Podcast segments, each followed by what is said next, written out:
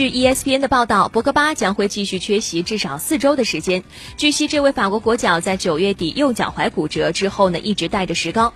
博格巴将在十天之后取下石膏，但是他还需要两周的时间恢复，然后才能进行训练。首先，博格巴将与自己的健身教练一起训练，然后才能与一线队的其他队友合练。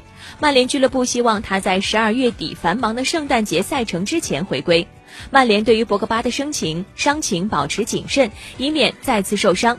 本赛季之前，博格巴已经遭遇了类似的伤停。他在曼联踢的最近一场比赛是九月三十号战平阿森纳的比赛，随后伤缺了一个月左右时间。